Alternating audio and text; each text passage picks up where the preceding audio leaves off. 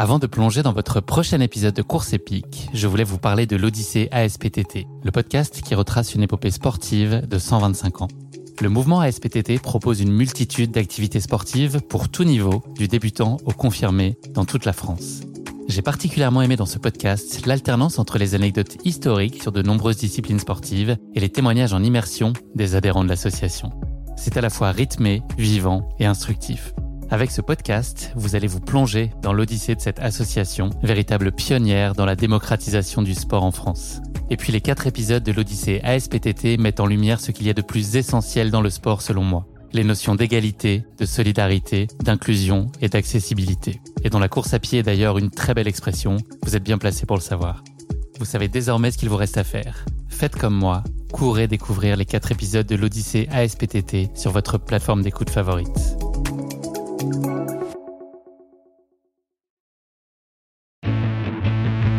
J'avais aucun, absolument aucun objectif. Je ne pas regarder euh, le plateau élite ou quoi que ce soit.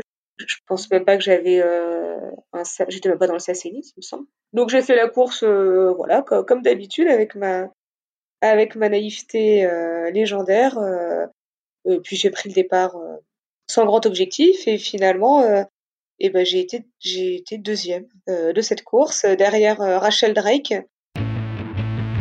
J'ai deux bonhommes, enfin j'ai surtout un bonhomme qui est venu me voir à la fin de la course qui s'appelle euh, Olivier Guy, qui est le DTN adjoint de la FFA.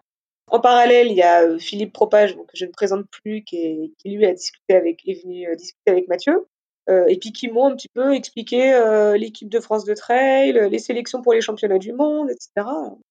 Là, j'ai découvert qu'il y avait une équipe de France de trail. Euh, et sur le coup, ça m'a paru euh, ahurissant. Dit, oui, c'est gentil. Enfin, merci de penser à moi, mais euh, mais mais je suis pas la personne que vous recherchez. Moi, je, suis là. j'ai fait une jolie course là parce que peut-être que j'avais les cannes, mais mais je mérite pas d'avoir une place en équipe de France. C'est quand même plutôt agréable d'être devant. On se préoccupe pas trop des autres. on est dans moi ça me dérangeait pas d'autant plus que comme je te dis j'avais pas tellement d'attentes c'est chouette hein. je me suis dit bah c'est génial hein. je suis profite de ces moments où tu es devant sur un championnat du monde parce que ça arrivera pas souvent. À tout moment, je me disais que de toute façon, la logique des choses euh, allait reprendre le dessus et que j'allais me faire rattraper à chaque fois que. Euh, moi, je m'attendais à tout moment à ce que, la deuxième euh, me rattrape. Donc, quand j'entendais quelqu'un souffler derrière moi ou, quand j'entendais des pas derrière, je me disais, ça y est, ça y est, c'est, le moment où, où, c'est le moment où c'est fini et, et elle me rattrape. Bonjour à tous. Je suis Guillaume Lalu et je suis ravi de vous retrouver dans ce nouvel épisode de Course épique. Pour commencer, un rapide mais très sincère merci à tous pour vos encouragements et vos retours enthousiastes sur les derniers épisodes du podcast. Si vous avez envie de soutenir Course épique, les trois meilleures choses à faire, vous abonner sur les différentes plateformes de streaming, noter et rédiger un avis sur Apple Podcast, et enfin en parler largement autour de vous sur les réseaux sociaux ou dans la vraie vie. Et n'oubliez pas, pour ne rien manquer des coulisses du podcast, rendez-vous sur notre compte Instagram courseepique.podcast.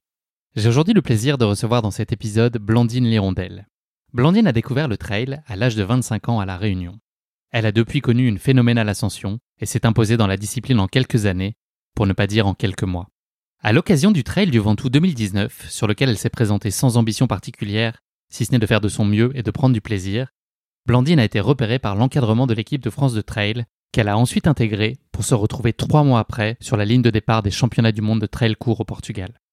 À l'entendre, avec son humilité naturelle, voire même le manque de confiance en soi qu'elle évoque spontanément, on pourrait croire que la place qu'elle s'est faite aujourd'hui dans le monde du trail, avec ses performances de très haut niveau, est le seul fruit du hasard et d'un alignement de circonstances favorables.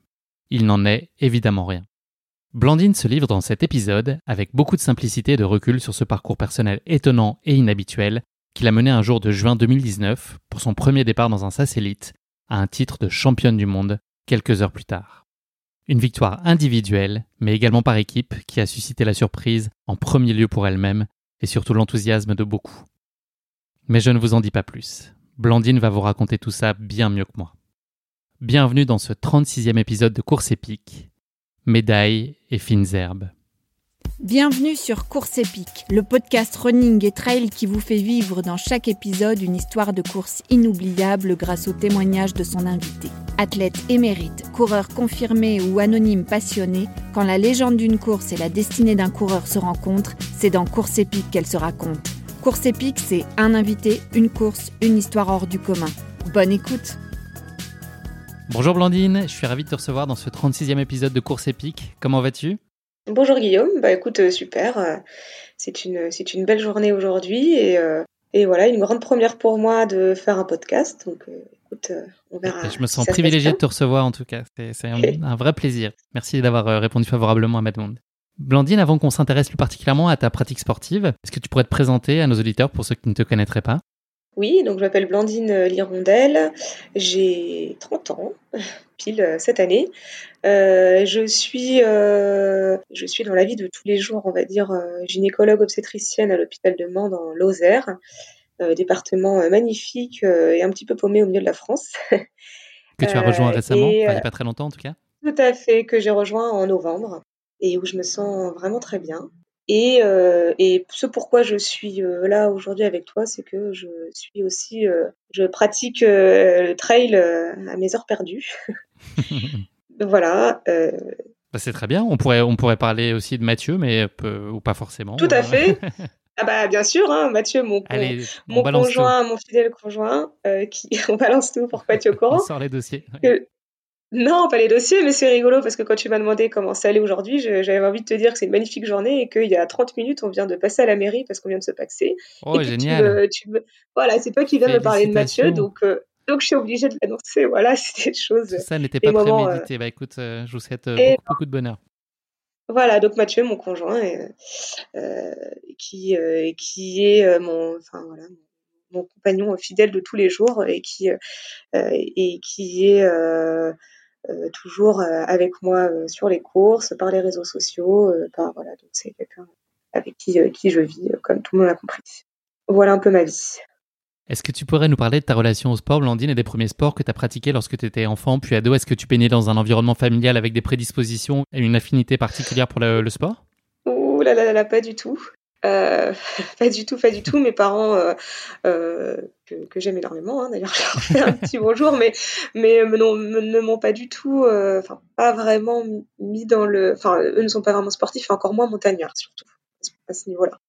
En revanche, j'ai toujours fait une activité sportive, mais je pense comme n'importe quel enfant pour. euh, pour euh, un peu se défouler et pour qu'on puisse mieux dormir la nuit. Donc j'ai pratiqué euh, depuis euh, mon tout jeune âge, depuis l'âge de, pense, je sais pas, 5 ans, euh, la danse et la gym que j'ai fait jusqu'à jusqu'à l'âge de 17-18 ans. Donc, je faisais de la danse et de la gymnastique, euh, mais j'en ai jamais fait à, haut niveau. Je, j'en faisais en pratique euh, pour le plaisir. J'avais aussi fait un petit peu d'équitation.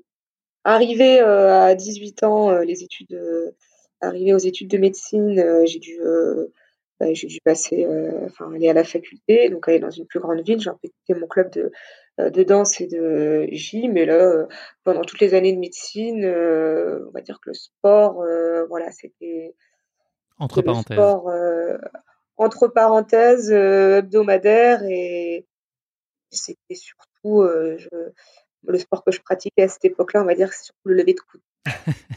le lever de coude, euh, la danse, euh, la danse en boîte de nuit, et voilà, donc ça a été assez. T'étais athlète élite dans ce registre-là? Euh, ouais, oui, c'est ça. On peut dire que effectivement, je, je me rends compte que dans ma vie, euh, je fais jamais les choses à moitié, mais que ce soit dans le sport ou, ou dans le ou dans les autres domaines. T'étais souvent finisher euh, Et- dans ces longues soirées. Ah oui, oui, oui, tout à fait. Et ensuite, euh, donc ça, ça, ça a été de mes euh, 18 euh, à mes 25 ans. Et ensuite, à partir de 25 ans, euh, j'ai euh, j'ai fini mes études, on va dire, euh, théoriques de médecine euh, et j'ai commencé l'internat de médecine. C'est là où j'ai choisi la spécialité de gynécologie obstétrique à La Réunion, sur l'île de La Réunion. Et bien sûr, bah, à La Réunion, c'est difficile de pas de pas se prendre au jeu des, des randonnées, des bivouacs, et puis de fil en aiguille au, au trail. Et puis voilà, j'ai découvert ça là-bas et rapidement j'ai pris goût. J'ai fait des courses euh, que je réussissais plutôt bien, euh, tout en continuant ma vie un peu festive et, et, et arrosée. Et, euh, et puis euh, oui, j'ai vite pris goût parce que déjà d'une part j'adorais, et puis une fois qu'on fait des résultats, c'est vrai qu'on qu'on se prend au jeu et, et voilà. Et depuis depuis mes euh, depuis mes 25 ans, on va dire que j'ai pas arrêté là-dedans. Et donc, à quel moment tu as pris conscience de tes facilités? En fait, dès le début, ça a été euh, relativement immédiat avec les premiers résultats que tu as pu obtenir. Tu t'es tout de suite dit que tu un petit, un petit quelque chose en plus et que tu, pouvais performer de façon significative? Ah non, non, absolument pas. Non, non, j'en faisais. pour moi, c'était enfin, mon petit niveau. Hein, c'est que je, je, des podiums dans ma catégorie, mais rien de, on rien de transcendant. Et jamais ça m'a traversé l'esprit que je pouvais un jour être championne du monde ou même un jour en faire à haut niveau. Ça, c'était jamais, ça, jamais été le, ça jamais été l'objectif. Mais non, quand je veux dire, quand je veux dire que les résultats étaient là, oui, c'est vrai que c'est agréable même de faire euh, troisième euh, catégorie senior euh, à sa première course. Bon, bah ça, ça fait ça fait toujours quelque chose. Et mais à, cette époque, je j'étais pas non plus, on va dire, au-dessus du lot entre guillemets, si je peux dire. J'avais un bon petit niveau, comme on va dire régional, mais mais pas du tout dédié au haut niveau. C'est un trait de caractère qu'on aura l'occasion de découvrir un petit peu plus tard au fil de l'épisode, mais il apparaît que tu fais preuve de beaucoup d'instinct, de recul et finalement de pas mal de, détachement, en tout cas de coolitude sur ta pratique du trail. Est-ce que tu, avais à tes débuts une approche qui était assez euh, rationalisée de tes entraînements, de tes objectifs, de la gestion de tes courses, avant d'avoir un encadrement un peu plus structuré comme on, en parlera un petit peu plus tard, mais où est-ce que tout ça se faisait de façon euh, très spontanée et sans calcul? Oh non, non, c'était très spontané et sans calcul. Il y avait je non, je, je, j'ai découvert j'ai découvert ce que c'était un planning, un plan d'entraînement euh, en, en mars 2019 euh, au moment où j'ai été sélectionnée en équipe de France, mais de pendant quatre ans, euh, je mes entraînements, enfin oui, je j'appelais même pas ça des entraînements, je faisais, je courais quand j'avais envie, je me reposais, je me reposais quand j'en sentais le besoin, j'allais faire des sorties plus longues quand quand des amis me proposaient, mais j'avais pas de, j'avais aucune séance spécifique ou quoi que ce soit et euh, ma vie de tous les jours n'était pas du tout orientée. Euh, enfin, ma vie de tous les jours était pas du tout orientée à la pratique du sport. Hein. quand j'y repense, il y a des fois où c'était même, c'était même délirant. Quoi. Les courses que je que je commençais, j'avais j'avais bu. Euh, moi, j'avais encore 3 grammes dans chaque œil. Je prenais le départ en me disant allez, ça va me faire du bien cette course, ça va me permettre de mieux décuver, en essayant de manger des cacahuètes parce que j'arrivais à rien à avaler d'autres. et, et c'était voilà, c'était c'était sympa. je faisais voilà, c'était, comme tu dis, euh, complètement cool et sans aucune. Euh, c'était, c'était chouette aussi, cette époque. Insouciant presque. Ouais, ouais, tout à fait. Est-ce que tu avais à l'époque, et est-ce que c'est encore le cas aujourd'hui, un format de prédilection, une distance qui était particulièrement chère? Mais non, à l'époque, euh, alors toujours dans cette insouciance, je me suis vite pris au jeu du trail et comme, comme beaucoup de trailers finalement, j'avais cette idée que en trail, plus on en faisait, mieux c'était. Euh, et donc en gros, je parle au niveau de, la distance. Donc en fait, je j'ai vite augmenté les distances. J'ai commencé avec un, 20 bornes, mon premier trail, je me rappelle, un 20 bornes, et puis ensuite un 60, ensuite un 80, et puis après j'ai fait euh, le trail du Bourbon, à 110 km, euh, un an après que j'ai commencé le trail, ce qui était effectivement pas très intelligent. Est-ce qu'il s'est fait sans dommage cette montée en gamme assez rapide Elle s'est faite en tout cas en distance, elle s'est faite de façon finalement assez fluide. Oui, c'est pas ce qu'il faut faire. Je le recommande pas hein, d'aller euh, d'augmenter autant les les distances, mais j'ai pris du plaisir. Euh, enfin, j'avais plaisir en fait hein, à faire des longues distances, à être, euh, à, savoir gérer. finalement pas trop enfin voilà être gérer sa course même si elle était longue ne jamais être dans, dans sa zone, enfin toujours être dans sa zone de confort. Et, et, et c'est vrai que j'avais pris aussi un certain plaisir à faire ce, ce genre de distance. J'avais, non, j'avais pas tellement à l'époque, euh, euh, je me rendais pas compte de quelle distance vraiment, euh, euh enfin pour quelle distance j'étais faite. J'avais un peu su de, de toucher à tout. Euh, mais effectivement, euh, après le Bourbon, quand j'ai vu que j'ai mis deux mois à m'en remettre et que après le Bourbon, j'ai plus trop refait d'ultra. Quels sont aujourd'hui euh, tes critères principaux pour déterminer les courses auxquelles tu vas participer? Comment est-ce que tu structures et tu construis euh, ton année de course? Ben, depuis que je j'ai ce, ce titre, un peu ce, cette étiquette de sportif de haut niveau, euh, c'est un peu cette épée Damoclès, ce qu'on veut dire malheureusement, enfin malheureusement. Une fois qu'on une fois qu'on a ce, ce statut, euh, on peut plus refaire de, de petites courses. Euh, c'est fini euh, l'anonymat. voilà, anonymat, etc. Et bon, je vais pas dire que je m'en plains, hein, bien sûr, c'est c'est magnifique hein, ce que je ce que je vis.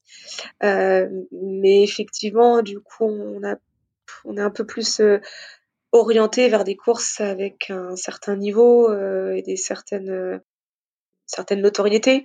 D'une part parce qu'on on est directement invité et et puis ça donne un petit challenge. Donc maintenant, oui, pour répondre à ta question, qu'est-ce qui va être le critère de, de mes courses? Ça va être ben, le niveau. C'est vrai qu'on a envie du coup de se jauger à, à l'élite. Et bien sûr, si c'est une course qui me à un endroit qui me plaît pas, avec des paysages non plus qui ne m'intéressent pas, je vais pas y aller. Mais euh, en général, euh, tant que c'est du trail, euh, ça reste quand même. Tous les endroits valent la peine d'être vécus. Donc ça, et puis la distance, hein, je pense que je, je peux pas. Si on veut vraiment faire du du trail maintenant à haut niveau, on peut pas se permettre de faire un coup un 10 km, un coup un 100 km et être bon partout. Donc euh, là, pour l'instant, je m'oriente plutôt sur des formats. Comme j'ai vu que ça marchait, c'était, j'ai vu que sur les distances, on va dire de 40, euh, entre entre 20 et 60 km, euh, ça marchait plutôt pas mal.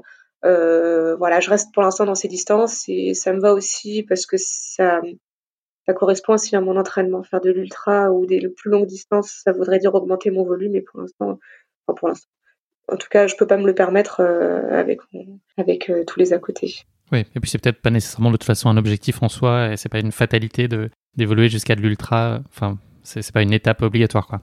Non, non, pour l'instant, j'en ai pas, j'en ressens pas le besoin. Quel accomplissement tu trouves dans la course à pied En d'autres termes, pourquoi tu cours, Blandine? Pourquoi je cours? Hum.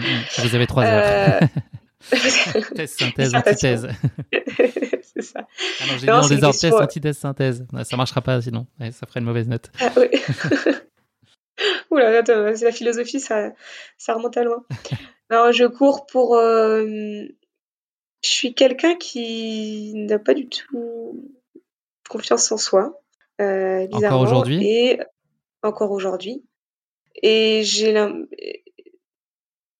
quand je fais une course, gagner ou pas gagner, hein, c'est pas là le, c'est pas là la question et c'est pas là mes objectifs. Mais euh, quand je donne le meilleur de moi-même, je suis fière de moi en fait. Je suis, je suis satisfaite. Euh, j'ai l'impression d'avoir accompli, euh, accompli quelque chose. Et en fait, j'aime retrouver cette, euh, cette envie et cette, euh, cette satisfaction quand je cours. C'est être, fière de moi, que que ma famille, mes amis, mes proches aussi soient fiers de moi. Donc voilà, c'est ça c'est un objectif en soi. Après, euh, après j'aime courir pour le plaisir, euh, le plaisir que ça donne, le, le fait de se défouler. Euh, pour, pourquoi je cours en compétition, c'est pour ça, pour être fier de moi et pour pour vraiment donner le meilleur de moi-même l'espace d'un instant. Pourquoi je cours dans la vie de tous les jours, c'est que ça me fait du bien, ça permet de me défouler, ça me permet de voir du paysage, d'avoir mes, mes petites mes petites endorphines quotidiennes pour me sentir apaisée. Le moment est venu de se regarder dans le miroir. Est-ce que tu pourrais nous parler de ce que tu pensais de tes points forts et tes éventuels points d'amélioration, qu'ils soient d'un point de vue physique ou d'ordre psychologique? Où est-ce que tu es excel ah. particulièrement et puis les choses sur lesquelles tu penses qu'il euh, y a peut-être un peu plus de boulot euh, nécessaire? Bah, La première question va tout de suite euh, ramener à la deuxième. C'est-à-dire que mes points forts, je ne pense pas en avoir. Et, ce qui, et c'est ce qui est mon point faible, c'est de ne pas avoir confiance en moi. Je ne sais pas si tu me suis. Mm-hmm. Euh, mais une... Ça, c'est philosophique, tu vois. Tu me... Ça, c'est... Voilà, franchement. On arrive directement dans la... Dans la on attaque dans, le vif du sujet. Je pense que...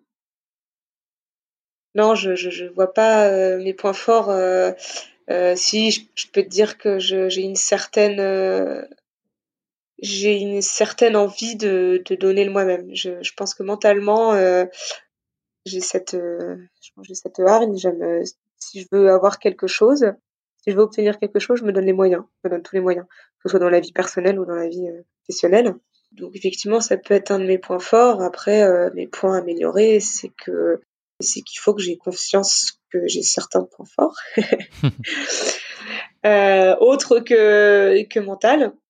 Et, et, dans mon entraînement, je suis persuadée, dans ma vie de tous les jours, je suis persuadée que j'ai des choses que je peux améliorer, euh, que, je, que je pourrais si je euh, si je le voulais euh, être peut-être meilleur, mais je n'en ai pas envie parce que j'ai pas envie de me mettre de contraintes, j'ai envie de continuer à à vivre sans me préoccuper de de ma façon de manger, de ma façon de vivre, de euh, de ma de mon hygiène de vie qui j'ai pas envie qu'elle soit totalement exemplaire parce que après la vie ne serait plus aussi rigolote et est-ce que je serais meilleure si je m'entraînais un peu plus? Parce que ça, bon, euh, je fais toujours la remarque à mon coach que j'ai l'impression, c'est pas que j'ai l'impression, c'est que je ne m'entraîne pas autant que d'autres athlètes de mon niveau pourraient le faire.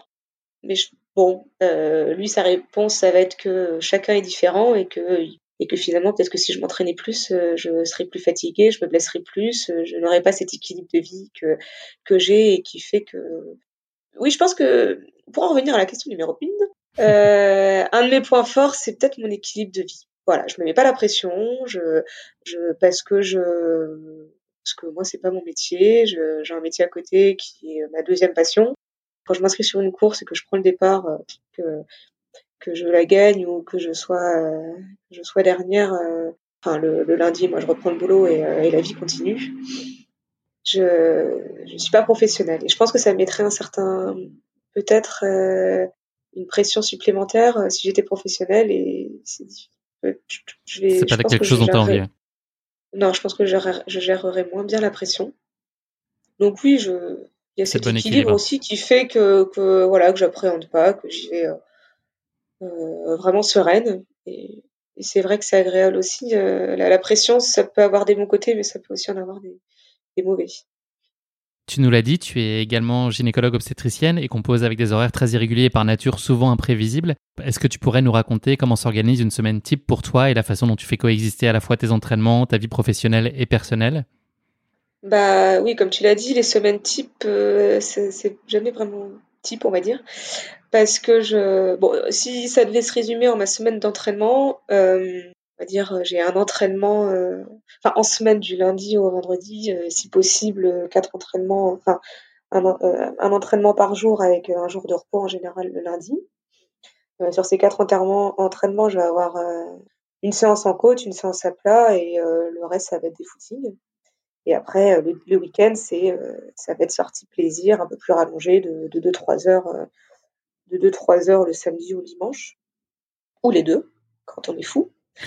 Mais le problème, c'est que effectivement, euh, ça, c'est, euh, j'arrive pas tout le temps à le faire parce qu'il y a des jours où je vais être d'astreinte. Donc, ça veut dire que pendant 24 heures, euh, je dois être euh, à une certaine proximité de l'hôpital et, euh, et accolée à mon téléphone parce que je peux être appelée à tout moment.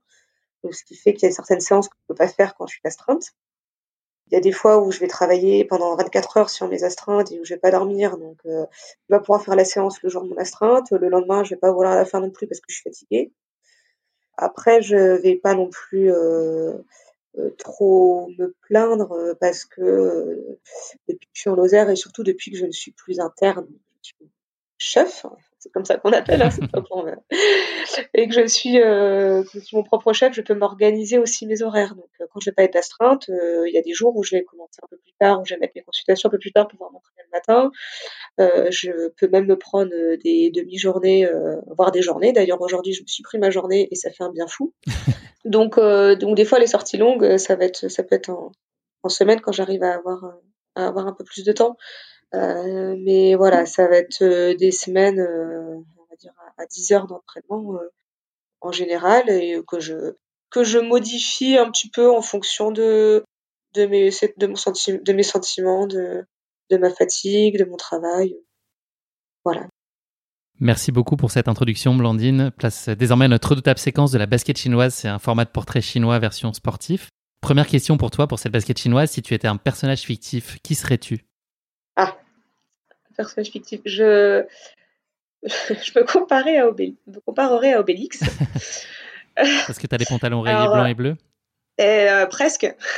J'ai failli dire par, euh, par le fait euh, que qu'il qu soit bon vivant et mais c'est pas c'était pas vraiment ça l'idée c'était surtout euh, le fait qu'il ait des, des, des super pouvoirs et qu'il ne s'en rende pas compte et qu'il en soit euh, un peu un peu naïf, naïf euh, à ce niveau-là. Bon, alors, je vais pas dire que j'ai des super pouvoirs, hein, loin de là, mais euh, je pense avoir des, des, capi des capacités euh, pour, pour en arriver là. Euh, euh, avec avec mon passé.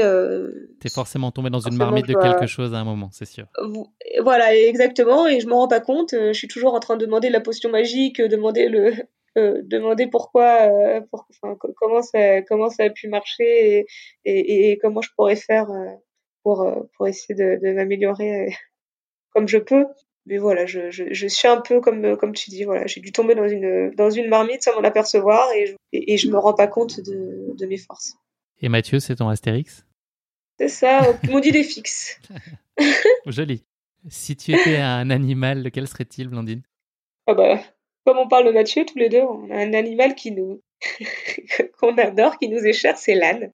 Alors bizarrement, hein, ce, pauvre petit, ce pauvre petit animal que tout le monde, euh, dont tout le monde se moque, et en fait, c'est un animal qui est très affectif, euh, qui n'aime pas la solitude, qui voilà, qui demande beaucoup de beaucoup d'amour, euh, et qui n'est pas si bête finalement. c'est un assez intelligent, euh, qui voilà, on aime beaucoup les ânes et j'aimerais être un âne pour être pour un animal très attachant effectivement. Et enfin, est-ce qu'il y a un sportif ou une sportive qui susciterait une forme d'admiration chez toi?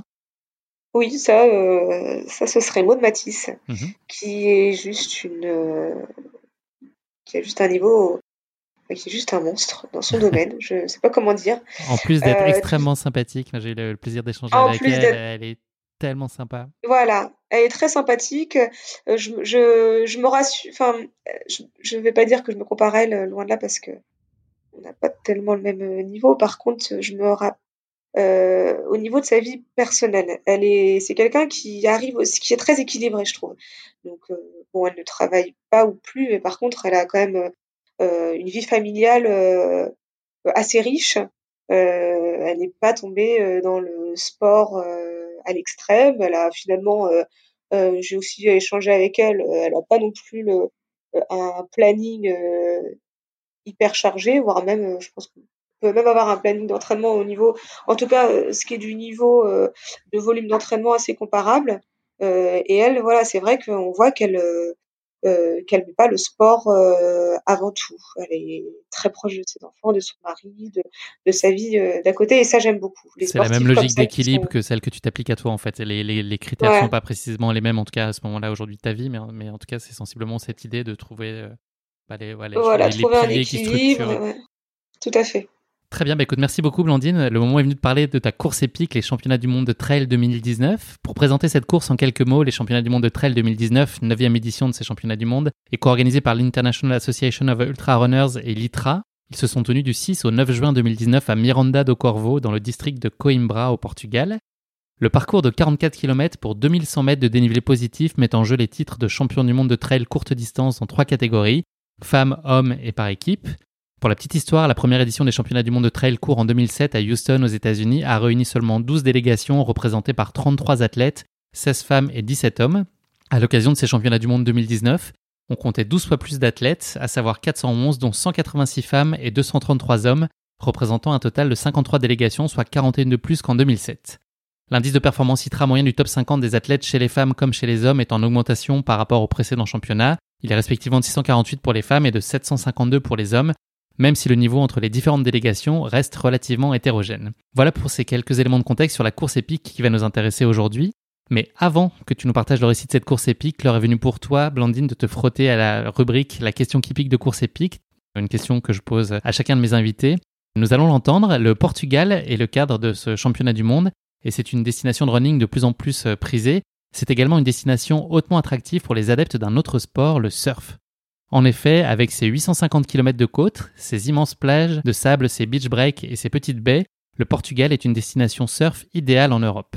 Et au cœur de ce terrain de jeu rêvé des surfeurs, il existe un spot particulièrement mythique, Nazaré, un petit village de pêcheurs situé à 200 km au sud de Porto. C'est dans cette partie du Portugal que le surf local a débarré en l'an 2000 et ce plus particulièrement pour les adeptes du surf de gros, cette spécialité qui consiste à s'attaquer à des vagues monstrueuses. L'existence de ces gigantesques vagues à Nazaré s'explique par la présence d'un canyon sous-marin long d'une centaine de kilomètres dont la profondeur maximum atteint 5 km et qui se termine sur la côte de Nazaré. Du fait de cette configuration très particulière, la houle de l'océan est canalisée vers Nazaré où elle parvient sans avoir freiné, ce qui lui permet de déferler avec une énergie hors du commun. Nazaré a ainsi fait son entrée dans le Guinness Book des records dans la catégorie de la plus grosse vague du monde grâce aux performances d'un certain Gareth McNamara. Ce sportif américain s'y est en effet illustré en surfant en janvier 2013, ce qui est alors la vague la plus haute jamais surfée au monde. J'ai donc décidé de changer l'échelle métrique habituelle à l'occasion de cette question qui pique, euh, spécialement pour toi Blandine. Est-ce que tu pourrais me dire combien de Blandine l'hirondelle de haut faisait cette vague à l'occasion de ce record du monde? À une Blandine Lirondelle près, je suis, je suis très flexible sur le, sur le résultat. Combien il faut mettre de Blandine pour, pour cette vague la plus haute jamais surfée? Oula En plus, j'allais te dire, tiens, je sais que, parce que ça s'appelle la vague, c'est pas la vague Bellara ah, Non, Bellara, c'est au Pays Basque. Ouais. Ah, c'est au Pays Basque. Ouais, ouais. Non, mais je crois que c'était 30 mètres de haut, quelque chose comme ça. Et alors, alors en Blandine Hirondelle, encore faut-il savoir, J'ai arrondi à 1m60. Sur la... je sais que tu vas me euh, bah, ça doit en faire, euh, je suis pas très forte, mais ça doit faire 22, 23. Euh... Alors c'est un peu moins que ça, c'est une quinzaine, mais effectivement dans l'idée t'es pas, pas loin puisque euh, la, la, distance a été estimée à 23,77 mètres de haut, ce qui est quand même euh, assez précis. Donc plus sérieusement, c'est quand même l'équivalent d'un immeuble de 10 étages et un peu plus de 1% du D+, que tu as dû gravir à l'occasion de tes championnats du monde. Ah. Euh, pour la petite histoire, ce record... Seulement 1% Ouais, c'est pas tout de suite, c'est beaucoup moins impressionnant. Bah ouais, ouais c'est clair. Ouais. Et donc pour la petite histoire, ce record, il a ensuite été battu le 8 novembre 2017 par le Brésilien Rodrigo Coxa, que je suis sûr tu connais très bien, et qui a surfé une vague de 24 mètres 38 qui reste à ce jour le record officiel inscrit dans les tablettes.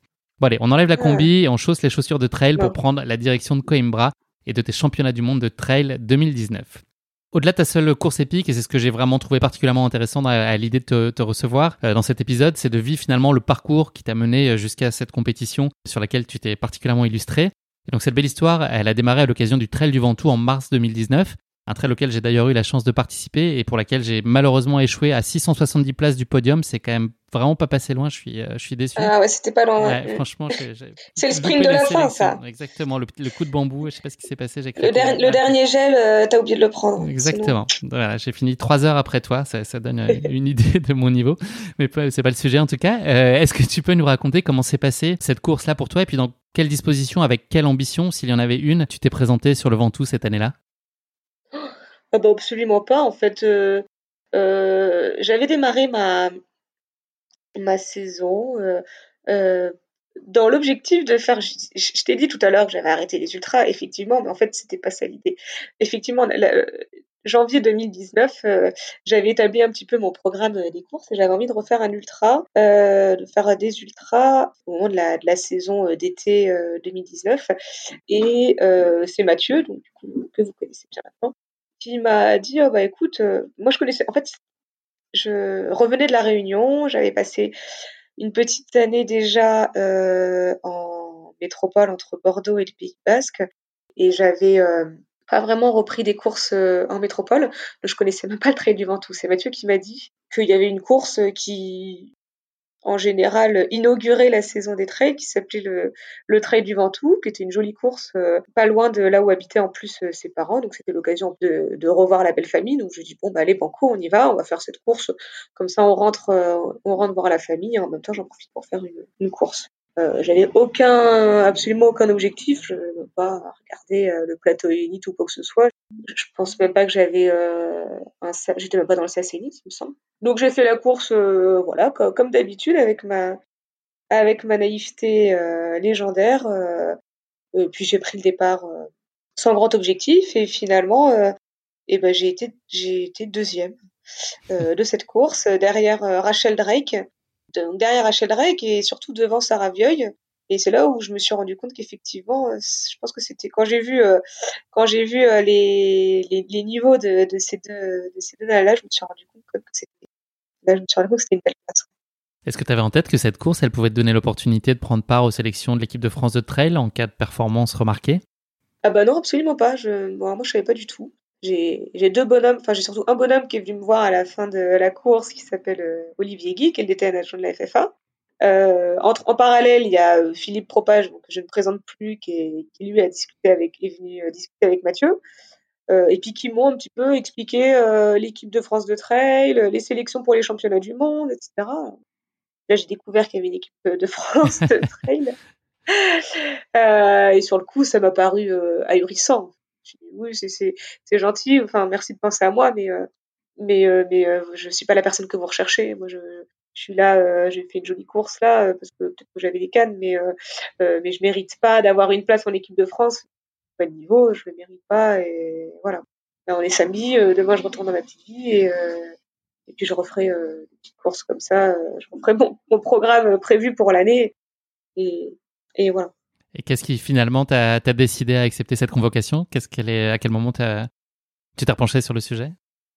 Oui, bah après je suis rentrée euh, leur ayant dit, en ayant dit surtout à Olivier Guy, comme je te dis, quoi, ça, je, ne pense pas être la personne que, vous recherchez, sans moi. Au revoir.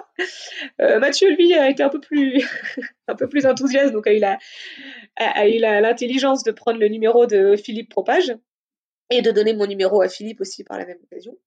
Et puis comme euh, bah, comme je t'ai dit le lundi, euh, je, reprends le boulot euh, comme comme d'hab. Et puis et puis j'en parle le, bah, les gens qui savaient que je courais un petit peu m'ont demandé comment s'était passé la course et tout. Je leur ai j'ai fait une belle place, blablabla. D'ailleurs, ah c'est c'est drôle. Vous savez quoi, ce qui m'est arrivé? Donc je raconte que que le DTN adjoint, la FFA, avec le, le coach de l'équipe de France, sont venus me voir pour me pour me de me convaincre de participer à la course de sélection. On lui dit avec des grands yeux, ah, du coup, tu vas la faire Je dis, pas, non, non. Dis, mais pourquoi?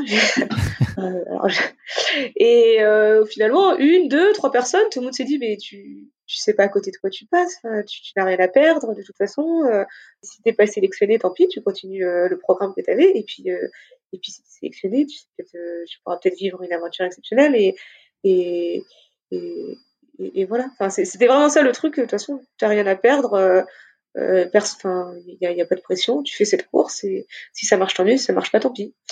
Et il m'a fallu une petite semaine pour me dire ouais c'est vrai, euh, peut-être que peut-être que je le regretterai en fait si je le fais jamais parce que là c'est le moment quoi. Y a, tous les voyants sont au vert. Euh, je me suis dit bon bah Allez, banco. Donc euh, j'ai rappelé j'ai rappelé Philippe et euh, on a quand même pas mal échangé. Hein. C'est vrai que pendant toute cette semaine de réflexion, euh, il m'a dit, je lui ai dit mais j'ai pas ma place. Il m'a dit mais écoute si avec ce que t'as fait au Ventoux, t'as as tout à fait ta place. t'as tout à fait ta place pour y être. Je pense que ça peut voilà tu, peux y arriver. Donc, donc je lui ai dit bon ok au bout d'une semaine, ok mais il faudrait que je sois bien préparée parce que j'ai envie. Voilà comme je te dis comme je dis en introduction, moi quand je fais quelque chose c'est pour c'est pour arriver au bout de au bout de mes objectifs.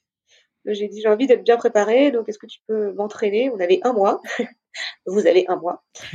tu as un mois pour me préparer et euh, ce que je sois sélectionnée en, équipe de France. Et du coup de là, euh, de là, il m'a fait un plan d'entraînement. il m'a dit il m'a dit premièrement, donne-moi ton plan d'entraînement de tes derniers mois. Je dis un plan de quoi?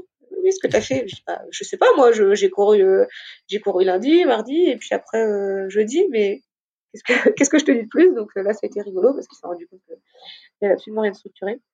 Et voilà, c'est à partir de là où tout a commencé. Euh, fin mars 2019, euh, j'ai commencé à avoir un plan un peu plus structuré avec un coach. Et, donc, avec quel objectif tu te présentes sur ces sélections? Qu'est-ce que tu attends Et puis, est-ce que tu es finalement plutôt sereine à l'idée d'y aller parce qu'il n'y a pas tellement d'enjeux et tu n'as pas d'attente particulière ou tu te prends au jeu et tu es quand même un peu nerveuse et, finalement tu te fais un peu. enfin voilà, cette, cette sélection-là, finalement tu y attaches plus d'importance que ce que tu imaginais et ben finalement, ça a été euh, bizarrement, ça a été la course qui m'a mis le plus de pression en fait, parce que je, en fait, je pense que de toutes les courses que j'ai faites, mais même euh, même jusqu'à maintenant, hein, c'est la seule où je me suis mis un objectif. Normalement, je te dis voilà, je fais la course pour le plaisir.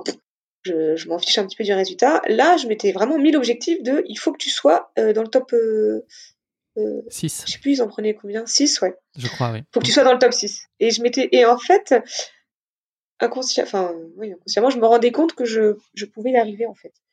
Euh, et c'est la, la, seule fois où je me suis, où je me suis un peu euh, mis la pression. Euh, mis la pression, mais, mais vraiment, je ne pensais pas que mon corps pouvait réagir comme ça. J'étais, j'étais malade comme un chien toute la semaine qui précédait, même à, à deux doigts de pas faire la sélection tellement je, j'étais pas bien. J'avais des reflux, enfin, j'avais des problèmes digestifs, j'avais et, et, je pensais vraiment être malade. Euh, je disais à, Philippe, je suis pas bien, j'ai attrapé un etc. Il m'a fait dire euh, et puis moi voilà qui suis, médecin plutôt cartésienne, euh, je ne pensais pas que le, psychologique pouvait jouer autant sur son état physique. Mais ce qui m'a fait dire qu'en fait c'était que la pression, c'est qu'arrivé sur la ligne de départ, plus rien. Et alors j'avais tous les symptômes du monde. Hein. Comme par hasard. Comme par hasard. Et et c'est vrai que je, ça, pendant toute cette période, pendant tout ce mois où je m'entraînais, euh, je, rêvais de cette course, je rêvais que j'étais sélectionnée, je rêvais que je portais le maillot de l'équipe de France. Enfin, c'était oh et moi mon objectif, ça a été d'être sélectionnée et je et c'est voilà comme je te dis, c'est la seule course où je savais que j'avais potentiellement une possibilité d'atteindre mon objectif. Donc euh, beaucoup de pression. c'est pour ça que je veux plus, je veux plus me mettre d'objectifs parce que ça pas, pendant la course, nickel. Une fois que tu as déconnecté, que tu as mis le cerveau sur le côté, c'est bon. Mais alors. Euh, les semaines d'avant, c'est plus compliqué. Les semaines d'avant, c'était compliqué, ouais. Tu es donc bien évidemment euh, sélectionné puisque tu as, tu as performé, tu as réussi à être dans les places qualificatives. Et donc, euh, tu pars avec l'équipe de France un peu plus tard au Portugal, donc à la fin du mois d'avril 2019, pour repérer donc le cadre dans lequel aura lieu la, la course des championnats du monde de trail. Est-ce que ça a été un moment intimidant et impressionnant pour toi de rejoindre cette délégation française? Bah oui, oui, parce que euh, il y avait tous les grands là, tous les tous les athlètes euh, que tu vois dans les magazines qui sont finalement en face de toi. Donc euh, quand j'ai su que j'y allais, intimidant, mais j'étais tellement excitée. Moi, j'étais j'étais j'étais ouais, c'était c'était une expérience inouïe. je sentais vraiment toute je, me rendais vraiment compte de la chance que j'avais, donc impressionnant, mais ça c'est vite passé en fait parce que tout le monde tout le monde est simple. Hein ce sont des gens tout à fait simples et normaux, au-delà de, au-delà de, des apparences euh, et du fait de les voir dans les, dans les magazines. Donc intimidant euh, les premiers. Pas tant que ça, ouais, les, premières secondes. Et, mais... et, finalement après ça, ça c'est simple hein, en fait finalement comme des comme des amis. Euh, Une famille en quelque sorte. Ouais, en voilà. tout cas sportive. Est-ce que tu peux nous donner une idée du décor qui vous entoure et puis partager avec nous tes premières impressions sur le parcours, puisque c'était aussi un des objectifs de ce stage? Alors on a fait, euh, sur deux jours, euh, la première partie sur une journée et la deuxième partie sur l'autre. Et ben, j'étais dépitée, euh, à la fin de la première journée parce que, ça a commencé par, les parcours, enfin on a repéré, les dix premiers kilomètres, c'était horrible. C'est genre de de de, sentiers que je déteste en, sous-bois, en forêt très humide. Euh, en plus, on n'était pas en altitude, donc il faisait très chaud. Euh, on passait, euh, on n'arrêtait pas de passer. on longeait une rivière, mais d'un versant à l'autre, en passant par des petits ponts en bois ultra glissants, de la boue, des racines. jamais aucune vue. Alors moi, j'aime bien être en hauteur, dominer et voir la vue. Là, aucune vue, quoi. C'était vraiment dans, dans les sous-bois. Tu tu voyais même qu'à des moments, euh, ils, avaient, ils avaient rasé pour essayer de faire un semblant de chemin. Enfin, c'était désagréable, très technique. Il fallait toujours regarder là où on mettait ses pieds. Je n'avais pas du tout aimé. Euh, euh, J'étais pas la seule d'ailleurs. Hein, et même, et même pour la petite anecdote, euh, suite à la première journée, Julien, Julien Rancon nous a dit non mais moi finalement, euh, je fais plus la course, c'est nul. Euh. Alors du coup, suite à ça, je l'appelais Julien Ronchon parce que alors il s'est plaint pendant toute la journée en disant qu'il allait pas faire, euh, qu'il allait pas faire la course, que c'était pas pour lui, que c'était moche, que c'était nul, etc. Et pour finalement fin de l'histoire, il a fait, il a été vice-champion du monde. donc donc c'est rigolo. et puis après deuxième journée, bon ça allait mieux. Là, il y avait un peu plus c'était un peu plus joli, on était un peu plus sur les hauteurs, elle avait un peu plus dégagé, un peu moins technique. Euh, avec du dénivelé comme j'aime. Donc c'était un peu plus rassurant. Quels sont les principaux enseignements que tu as tirés de ce stage et de ce que l'encadrement et les autres coureurs ont pu t'apporter pendant ces quelques jours? Déjà, euh, c'était la première fois que je, que je vivais des moments avec des, des, sportifs euh, à haut niveau. Donc là, je me suis rendu compte qu'il y avait toute une manière de vivre qu'il fallait que je, que je change. Euh, ne serait-ce que par euh, peut-être la façon de manger, une hygiène de vie, et puis euh, et puis faire faire enfin, tous les à côté autres que courir, penser à, à, faire un peu d'étirement, faire un peu de gainage, choses comme ça. Quand je voyais ça, j'étais, on vivait vraiment avec tout le monde. Donc quand je voyais les filles qui faisaient des abdos le, matin, des étirements le soir, moi je les regardais avec des grands yeux. Genre, fait ça finalement, euh, c'est une routine que j'ai que j'ai adoptée euh, maintenant. Mais alors euh, sur le coup, je dis oh mince, faut faire ça en plus, faut faire ça en plus, voilà. Donc j'ai été un petit peu plus sérieuse, faire un peu plus attention à mon alimentation. Bon, par contre, j'ai pas arrêté l'alcool et, et, les apéros quand, quand, il fallait, mais mais oui, c'est vrai que je me suis rendu compte qu'il fallait avoir une certaine hygiène de vie si on voulait si on voulait progresser. À trois semaines des championnats du monde, vous avez le plaisir d'être à nouveau tous réunis pour un stage dans le Cantal cette fois. Quelles étaient les spécificités de ce stage en comparaison au précédent euh, au Portugal? Oh bah là c'était déjà c'était super chouette parce que c'était carrément une semaine entière. Le, stage, enfin la reconnaissance c'était sur un week-end. Là c'était une semaine entière, on était dorlotés, chouchoutés, c'était dans le Cantal dans un petit hôtel resto qui s'appelle les Genêts d'Or au, pied du Puy-Marie. Ils étaient, enfin c'était ma semaine de vacances où j'ai complètement déconnecté. Quoi c'était les vacances quoi. On, faisait ce que ce qu'on aimait. On, euh, on se réveillait le matin, on avait le petit déj à volonté, on allait après on allait courir euh, le matin, on, revenait le midi, pieds sous la table, euh, encore avec déjeuner au restaurant. On allait faire notre petite sieste d'une demi-heure, une heure en début d'après-midi. Le soir, on remettait le couvercle avec une petite sortie vélo récup ou course à pied. le soir, le soir la, petite bière ou, enfin le petit apéro qu'elle est bien, on mettait des pieds sous la table, on partageait des moments conviviaux. Enfin moi ça a été j'ai adoré ces moments. Bon, ça n'a pas été que voilà, il y, avait quand même des bonnes des bonnes sessions qu'on se mettait euh, qu'on se mettait tous ensemble, enfin des bonnes sessions d'entraînement, mais c'était ça n'était pas que du boulot. Hmm. Oh non, moi j'ai ça non, et puis c'était, ça m'a vraiment. Je suis rentrée, je me rappelle le, le, le, dimanche, euh, quand je savais que cette semaine était coupée, j'en avais les larmes aux yeux en me disant, ça y est quoi, je dois retourner au boulot, c'était trop bien. Euh, ouh, c'était, c'était difficile, j'avais vraiment déconnecté totalement. Et puis à cette époque, euh, j'étais encore interne, donc l'internat de médecine, euh, pour ceux qui connaissent, c'est pas la période la plus facile de ma vie non plus. Donc ça a été, ça a été extrême. ça m'a vraiment fait du bien.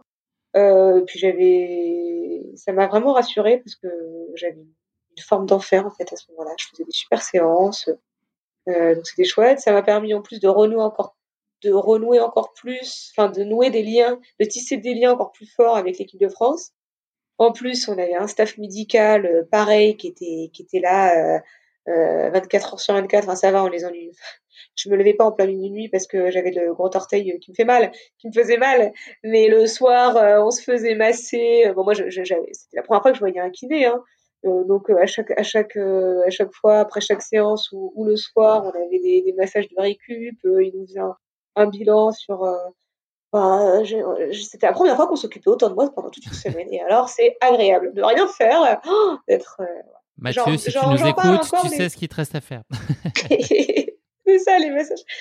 Non, des, fois, il me propose de masser, mais il n'a pas la même formation que, malheureusement, que des vrais kinés qui savent comment faire un bon massage récup. Mais bon, l'envie, l'intention y est. Donc là, tu, finis la, préparation au sens plus global dans des très bonnes dispositions physiques et psychologiquement. Enfin, tous les indicateurs sont verts à, quelques jours de la course. Bah, faut croire, je m'en rendais pas compte, mais euh, mais oui, c'est vrai qu'avec du recul, maintenant, oui, tout était. Quand je revois les séances que je faisais, euh, euh, j'étais bien reposée physiquement et psychologiquement avant la course, donc oui, oui tous les voyants étaient ouverts.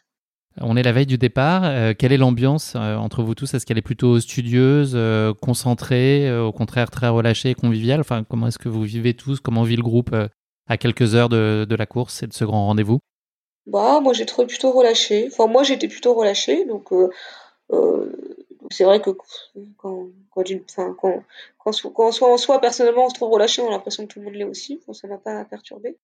On a eu un petit débrief euh, juste avant, euh, enfin la veille de la course. Bon, un petit débrief quand il commence à, refaire un petit peu le point sur les stratégies, quand on commence à, effectivement, il y a un petit coup de stress quand, on va voir euh les, enfin, quand on va avec notre petit ravito, notre petit sachet avec notre prénom et qu'on prépare notre gourde et nos gels et machin et qu'on les donne et qu'on dit ça, c'est ça c'est à donner à tel kilomètre, ça c'est à donner à tel kilomètre. Oui, il y a une petite pression qui s'installe, mais c'était que du positif, c'était la bonne pression. C'était pas du tout la pression qui me mettait euh, malade comme euh, ça aurait pu, euh, comme ça avait pu l'être sur la course précédente.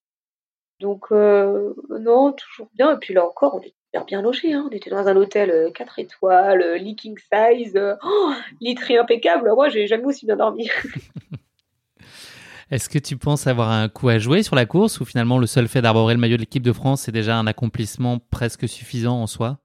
Eh ben absolument pas. Alors moi c'était comme j'ai dit, hein, mon objectif c'était de, mettre le maillot de l'équipe de France. Après, c'est vrai que sur le moment, euh, j'osais pas trop le dire parce que je savais que qu'on espérait que je donne le, meilleur de moi-même et que je fasse quelque chose de bien. Mais alors moi, c'était moi l'objectif, il était tout à fait atteint. Hein.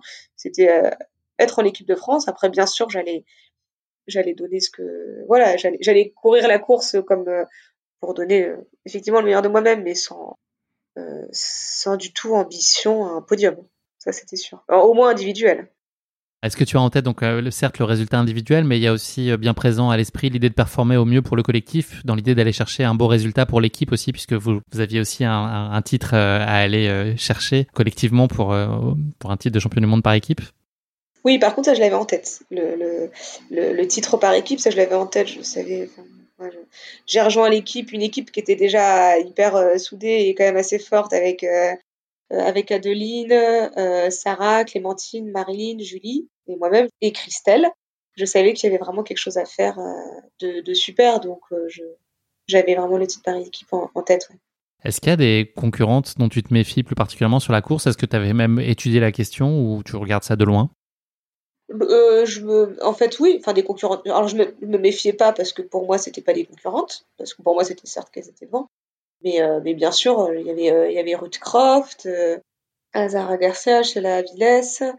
Donc oui, un beau, beau plateau de, de filles qui méritaient, entre guillemets, plus que moi d'être d'être sur le podium. Est-ce que tu avais défini une stratégie de course particulière ou la stratégie, elle était tout simplement de faire comme d'habitude, puisque la méthode avait déjà très largement fait ses preuves, et d'y aller à bah l'instinct Comme d'habitude. Comme d'habitude à l'instinct, et on verra ce qui, ce qui arrivera. Quoi. Se faire plaisir.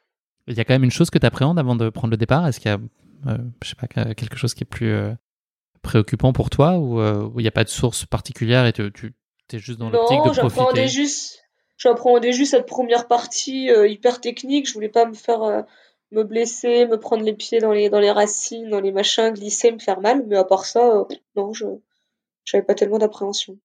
Ça y est, nous sommes le samedi 8 juin 2019, le grand jour est arrivé. Est-ce que tu peux nous parler de ton arrivée dans le SAS et de ce qui est étonnamment alors seulement ton premier départ au sein des élites?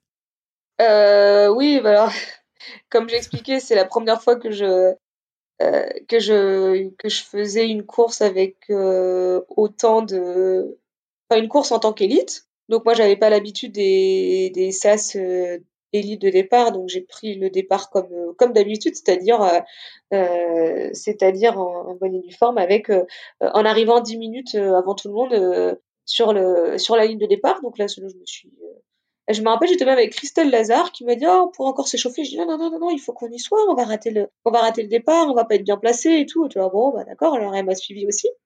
Et donc on était vachement bien placé parce qu'on est arrivé sur la ligne de départ, il n'y avait pas grand monde.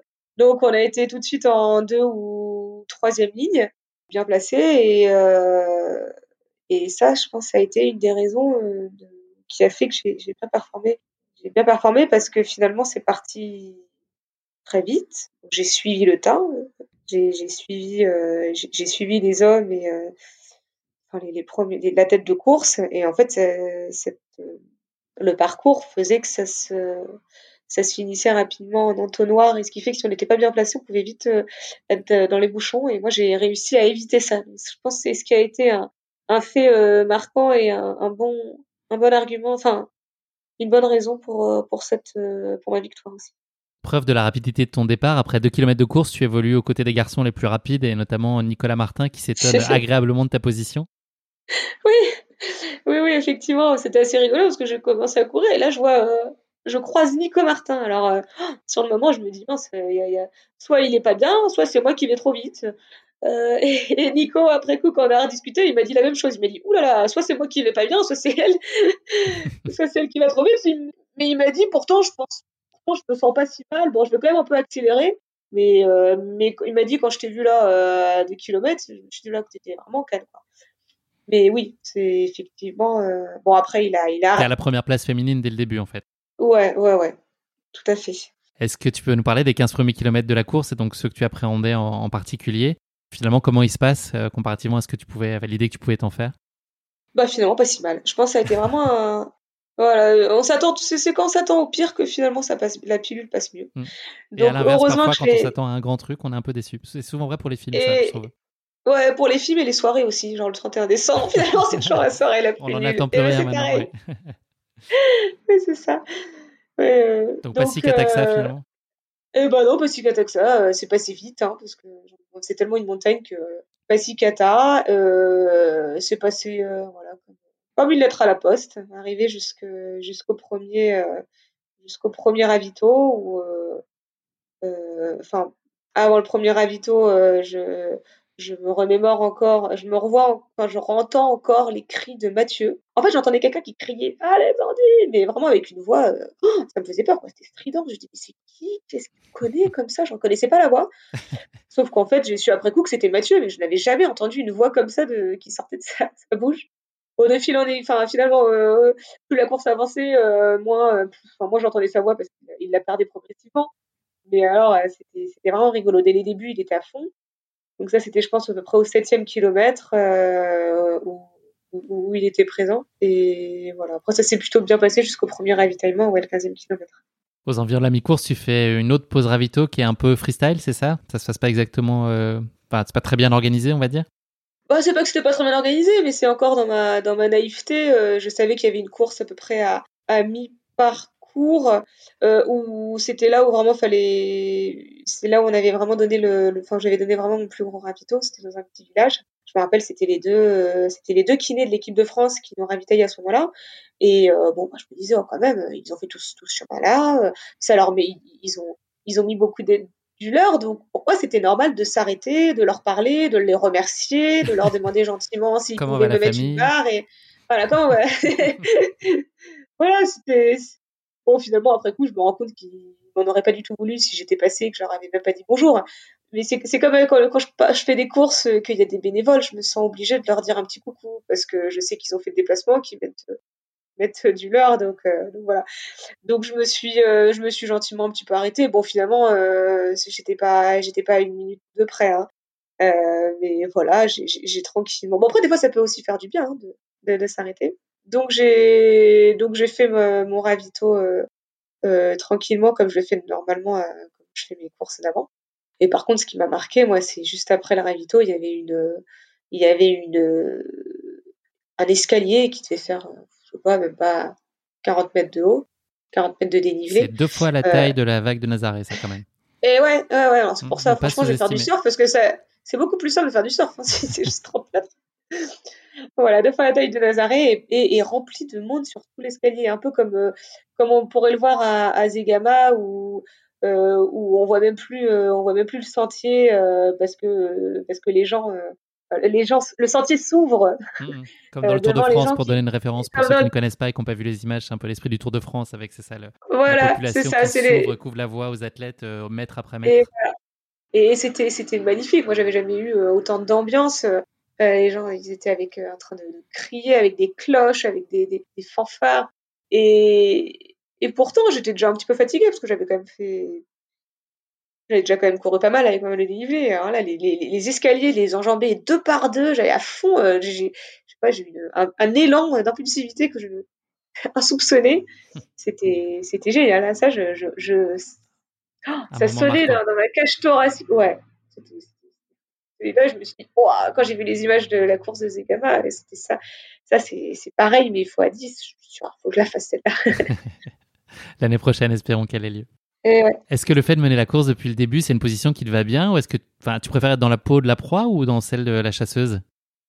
Bah non, bien sûr. Euh, c'est quand même plutôt agréable d'être devant. On se préoccupe pas trop. Euh, on, se on, se préoccupe pas trop des autres. Euh, on est dans moi, ça me dérangeait pas, d'autant plus que, comme je te dis, j'avais pas tellement d'attente. Euh, c'est chouette, hein, je me suis dit, bah, c'est génial. Hein, je suis profite de ces moments où tu es devant sur un championnat du monde parce que ça arrivera pas souvent.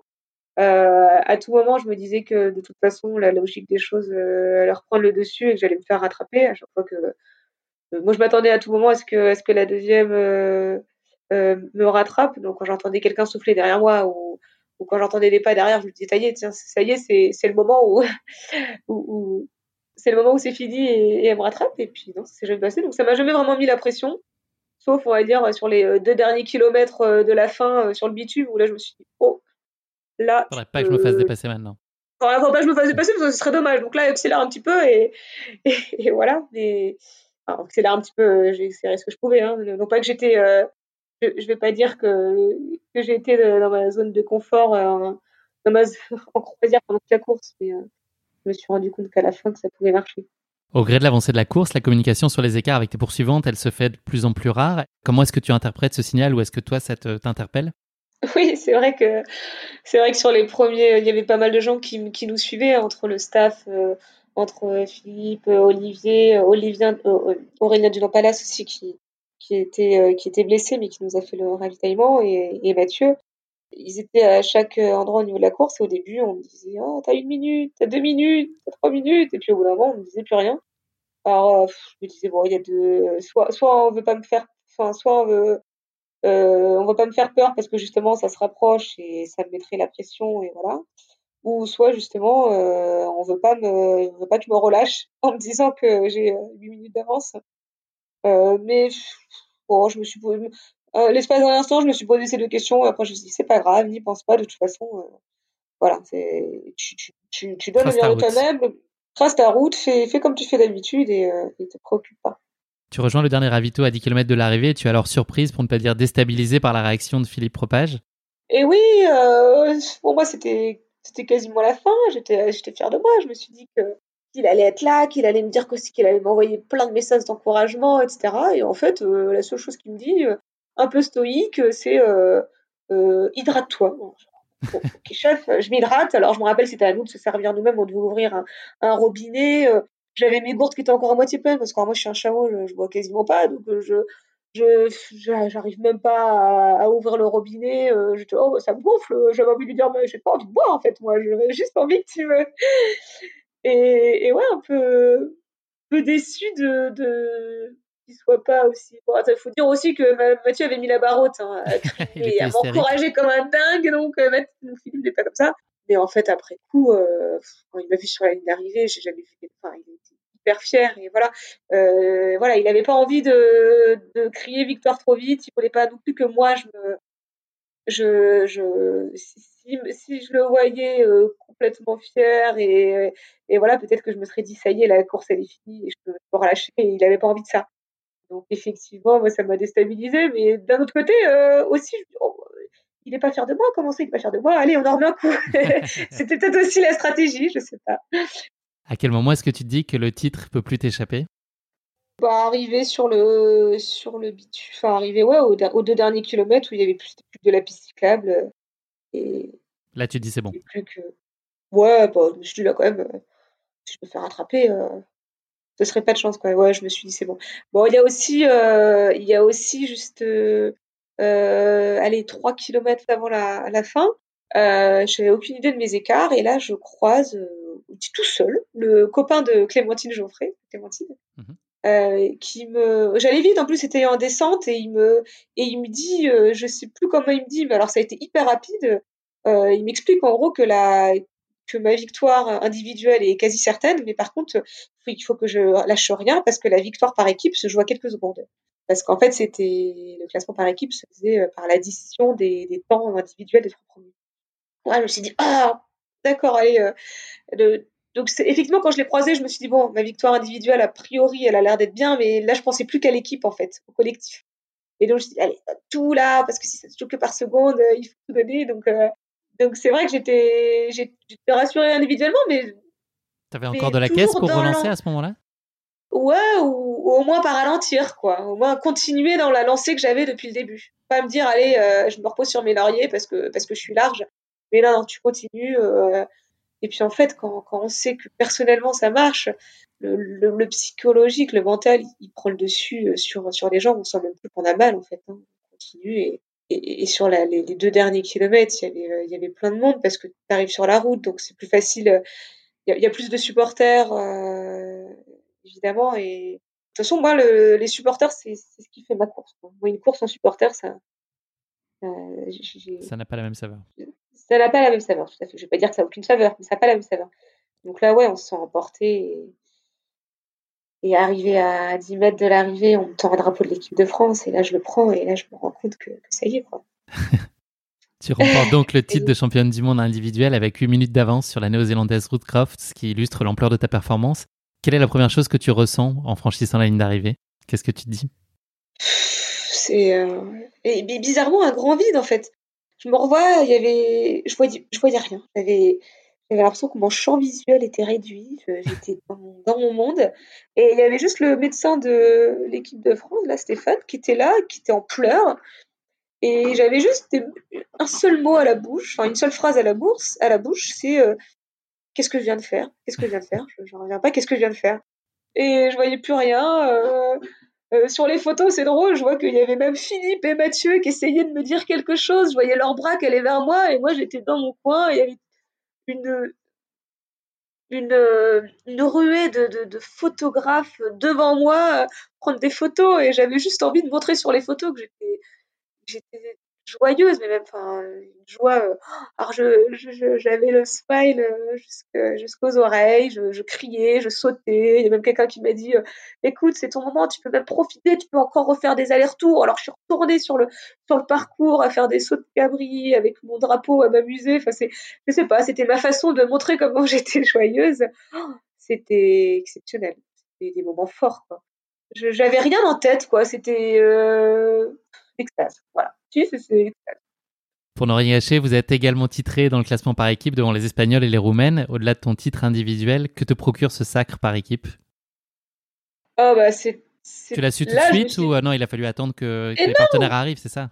Forcément. Non, et eh ben non, parce que pour l'anecdote, euh, jusqu'à. On a cru que c'était les Espagnols qui, euh, qui avaient été championnes du monde. Et en fait, on a cru, c'est que c'est ce qu'ils étaient annoncés en fait. Ils ont dit l'Espagne est championne du monde ah, bon c'est dommage, c'est pas grave, on est vice-championne du monde, c'est génial et tout. Et euh, je crois que c'était euh, Tonio, Antonio Gallego, euh, le, coach de l'équipe de France de course en montagne, qui avait suivi aussi la course à, fond, et lui, il avait C'est le mec, c'est tout est hyper bien organisé.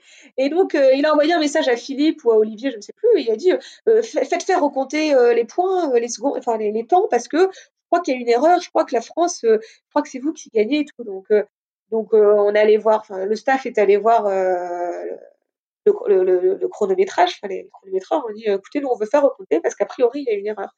Et donc on l'a su quelques heures après que finalement on était championne du monde. Euh, donc moi j'ai trouvé ça ah bah oui donc c'est encore plus, plus beau quand on s'y attend pas quoi.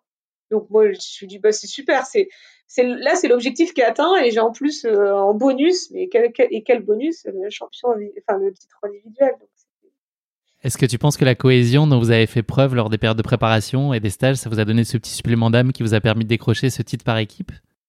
Ah bah oui, oui, moi je, moi c'était, c'était mon objectif. Euh, comme je, je, l'ai pas dit avant, mais j'avais créé une petite chanson pour, euh, pour montrer comme j'étais fière d'être ici sur euh, l'air des trois cafés gourmands, une chanson qui, qui voulait un petit peu sur le bah, sur le enfin sur un peu cette histoire de euh, qui remémorait un peu ce cette euh, reconnaissance, le stage, euh, euh, la, la, cohésion, ce que j'avais retrouvé sur, chez chaque athlète qui faisait partie de l'équipe de France.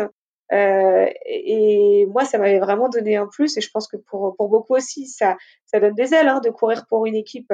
C'est vrai que c'est un sport individuel, le trail. Euh, mais c'est ce que j'aime dans porter le maillot de l'équipe de France, c'est que je retrouve ce côté équipe et, et ça, ça, ça a une saveur toute particulière quand même. Et, d'ailleurs, la chanson, euh, je l'ai eu en tête pendant, pendant, toute la, course et ça m'a donné des ailes. Ouais. Quelle image tu retiens de ces championnats du monde, s'il y en avait une, un moment que tu as fixé et cristallisé dans ton esprit? Je pense que c'est euh, la, la, Marseillaise monter sur la marche, euh, la plus haute marche, avec euh, déjà deux fois par équipe et, et individuelle, et entendre l'hymne national et me dire waouh, je représente la France, c'est grâce à nous. La France est, est médaillée du, enfin ouais, médaillée du monde, c'est, oh, c'est, Quelle fierté. Une... Ah, c'est une grosse fierté, ouais. Je t'en parle, j'ai encore les larmes aux yeux, ouais. c'est la séquence émotion, c'est bien normal. ouais, c'est ça.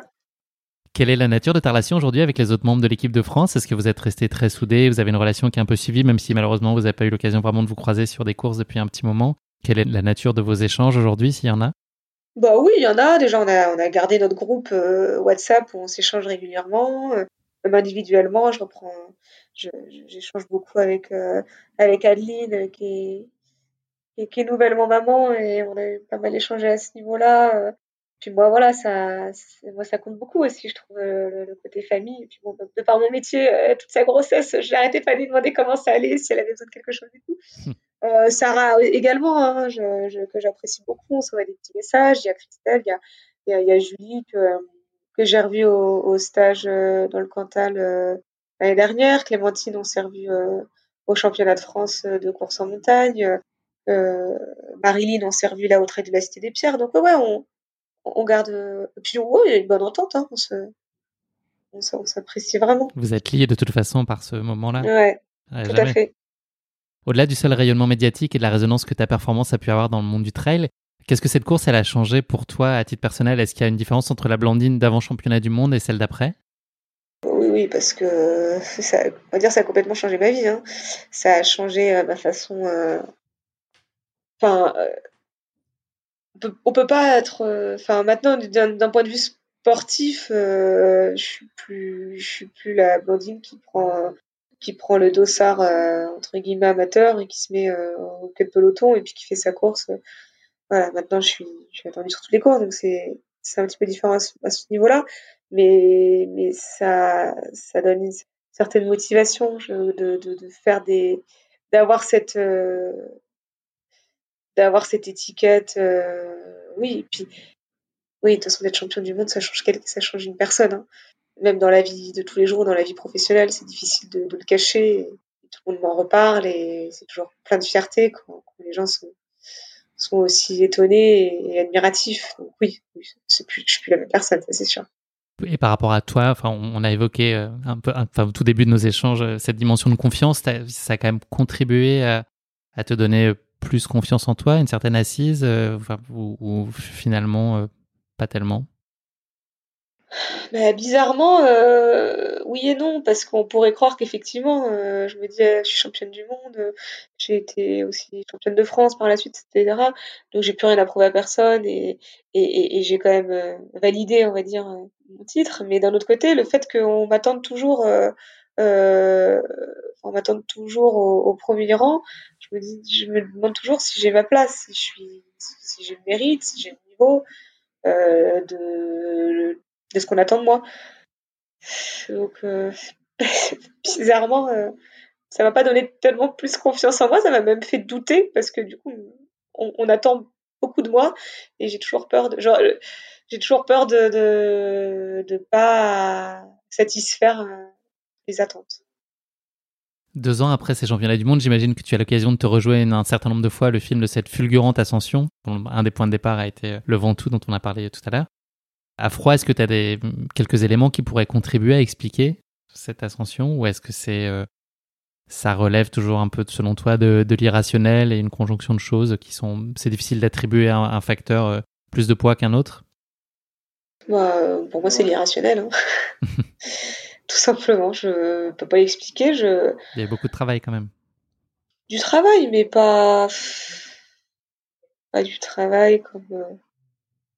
Euh, du travail, j'ai quand même commencé tardivement, sur le tard, j'ai pas, j'ai pas eu de, un rythme d'entraînement, euh, euh, enfin, enfin, consacré à ça. Je viens pas d'un sport où, d'un sport où j'étais à haut niveau, donc je, non, non, je comprends toujours pas. Moi, je, suis quelqu'un, je suis une citoyenne. talent, Blandine. Il va falloir que tu, admettes que c'est du talent et quand même du boulot et puis, euh, et puis plein, de capacités quand même que tu arrives à, à, entretenir et développer?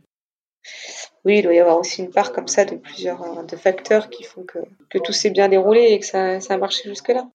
Merci beaucoup Blandine d'avoir partagé avec nous ce fulgurant parcours qui ne peut que laisser totalement admiratif, en tout cas moi c'est le cas. On va parler maintenant un peu de ton avenir. Est-ce que tu as un calendrier de course qui est euh, établi pour la suite de l'année 2021 et peut-être même l'année prochaine, à l'heure où les perspectives semblent s'améliorer et que les courses commencent à refleurir un peu partout pour notre plus grand bonheur? Qu'est-ce que tu sais, toi, de ton programme de ces prochains mois? Alors effectivement, il y a pas mal de choses qui ont été annulées, euh, des courses que, que, je voulais faire. Donc euh, de jour, de chaque semaine, mon calendrier n'arrête pas de changer. mais là, j'ai hum, donc début juin, il y aura la première étape des Golden Trail World Series en Espagne. C'est la course qui s'appelle Ola de Nuria. Mmh là, ça va être une course avec un, une densité, un niveau exceptionnel. Moi, j'ai jamais vu une course euh, comme ça. Déjà parce que c'est la première course de l'année et qu'il n'y a pas beaucoup d'autres euh, courses euh, qui se chevauchent à cette période. Donc ça, c'est le 11-12 juin. Ensuite, je devais participer au marathon du Mont Blanc et malheureusement, il a été décalé d'une semaine, sauf que moi, je suis d'astreinte la semaine d'après. Donc j'ai pas pu le faire. Donc là, c'est une grande déception quand même. Pareil parce pour que... moi, je pourrais pas non plus. Je devais le faire aussi. Ah le 3 juillet, ça me va pas. Et ouais. En plus, j'avais on avait pris un jour avant, un jour après, j'avais posé mes jours. Donc c'est vrai que c'est frustrant quand parce que c'est toujours un c'est forcé c'est toujours beaucoup de ça me puise beaucoup d'énergie moi ouais, c'est l'engagement émotionnel aller sur les courses ben oui parce que du coup professionnellement moi je dois m'organiser comme je peux et bon, j'étais très très déçue donc euh, du coup j'ai quatre jours fin juin euh, en plus c'est rare que je puisse avoir euh, des jours comme ça à me libérer avant une course. Bon bref c'est parfait pour le marathon du Blanc mais du coup en juillet euh, je vais faire les une course de la Buff Epic Trail le 11 le 11 juillet euh, et en fait, c'est une course que je devais faire l'année dernière avec euh, avec des avec un, une, équipe du Pays Basque. Ils m'avaient sélectionné. Euh, j'avais fait un challenge sans le vouloir quand j'habitais dans le Pays Basque. En fait, j'avais gagné ce challenge. Et donc l'année dernière, on devait participer à la Buff Epic Trail et aller avec. Et moi, j'aime beaucoup. Enfin voilà, j'ai, je suis hyper attachée au Pays Basque et à toute cette équipe. Et sauf qu'elle a été décalée euh, à cette année. Et en fait, du coup, j'avais dit, OK, on, je referai l'année prochaine avec vous. Et en fait, j'ai appris que cette course fait le support des championnats du monde de skyrunning. Et ça a été un hasard. Donc, du coup, je vais participer au championnat du monde de skyrunning. J'en suis super contente. Et, euh, et la semaine d'après, euh, je vais faire euh, les Dolomites. Donc, ça, ça fait enchaîner. Euh, Bel été en perspective. Voilà. pour l'instant, c'est ce que je vais faire en juillet. Et après, en août, j'aimerais faire Sierzinal euh, et je devais faire euh, Pikes Peak Marathon fin août. Euh, j'aurais adoré le faire, euh, mais je, je, je crains un petit peu euh, euh, que ce soit compliqué avec la crise sanitaire. Moi, je veux, je, veux pas faire, je veux pas partir, je veux pas partir en, en vacances parce que pour moi, du coup, je suis obligée de prendre du coup au moins dix jours, voire deux semaines de vacances pour aller aux États-Unis quand même, parce que je vais pas faire l'aller-retour juste pour une course. Et j'aurais peur que euh, que ce soit compliqué d'y aller avec la crise sanitaire, que Mathieu puisse pas venir parce que euh, nous a priori c'est bon quand on a des quand on est athlète élite, mais euh, lui s'il peut pas venir, voilà, je veux pas. Quoi. Donc je vais. Il lui reste deux mois pour devenir athlète élite. Voilà, c'est ça. Ou finalement se retrancher et faire une course de l'UTMB, donc la plus courte, l'OCC, qui est quand même qui est quand même long. Moi, je suis pas habituée à faire du 55, mais je pense que je vais faire du coup l'OCC. Mais ça reste encore à confirmer. Merci beaucoup, Blandine. Je te propose de conclure cet épisode non pas avec le mot de la fin, mais avec le motto de la fin, la citation qui t'inspire ou qui te guide dans la vie. Est-ce que tu aurais un motto à partager avec nous? Il y a une citation que j'aime beaucoup de Nelson Mandela qui est euh, Je ne perds jamais, euh, soit je gagne, soit j'apprends. Alors, euh, loin de là, l'ambition de dire que je gagne souvent, mais surtout, c'est le soit j'apprends que j'aime beaucoup parce qu'effectivement, je ne considère jamais que ne pas être devant euh, est une défaite. On apprend toujours euh, de, chaque course, euh, même si on n'a pas eu le résultat qu'on souhaitait. Il faut toujours savoir pourquoi ça n'a pas marché, pourquoi, qu'est-ce qu'on pourra apprendre par la suite pour être pour être meilleur. Donc voilà, je ne perds jamais, soit je gagne, soit j'apprends. Merci Blandine, c'est déjà malheureusement la fin de cet épisode. Merci de nous avoir fait vivre dans tes pas ces titres de championne du monde et le chemin qui t'a mené jusqu'à ces sacres suprêmes. Je ne doute pas un instant qu'une multitude de titres et de victoires continueront d'enrichir ton palmarès dans les mois et années à venir. Sois sûr en tout cas que nous te suivrons avec beaucoup d'attention, d'admiration et d'affection. Merci encore pour nos échanges. Je te souhaite beaucoup de bonheur et de réussite pour tes projets à venir. Et puis, bah, je te félicite à nouveau pour ton pack. C'est quand même la grande nouvelle de la journée. Je te dis à très bientôt. J'espère qu'on aura l'occasion de se croiser euh, quelque part sur, sur une course ou peut-être euh, autour d'un apéro. À bientôt, Blandine. Eh ben, merci beaucoup, Guillaume, d'avoir euh, pensé à moi et, de, et pour cet échange très, très enrichissant. Ça a été très agréable. Merci à toi, Blandine. À bientôt. À bientôt. Merci à tous de nous avoir suivis, j'espère que cet épisode vous a plu. Pour ne manquer aucun épisode, n'oubliez pas de vous abonner sur les différentes plateformes de streaming. Et si le cœur vous en dit, n'hésitez pas à mettre le maximum d'étoiles sur iTunes, cela aidera Course Épique à se faire connaître plus largement encore. Merci et à très bientôt pour notre prochain épisode de Course Épique.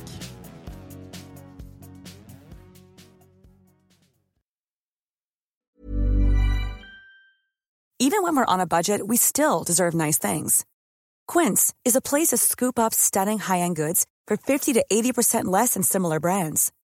They have buttery soft cashmere sweaters starting at $50, luxurious Italian leather bags, and so much more.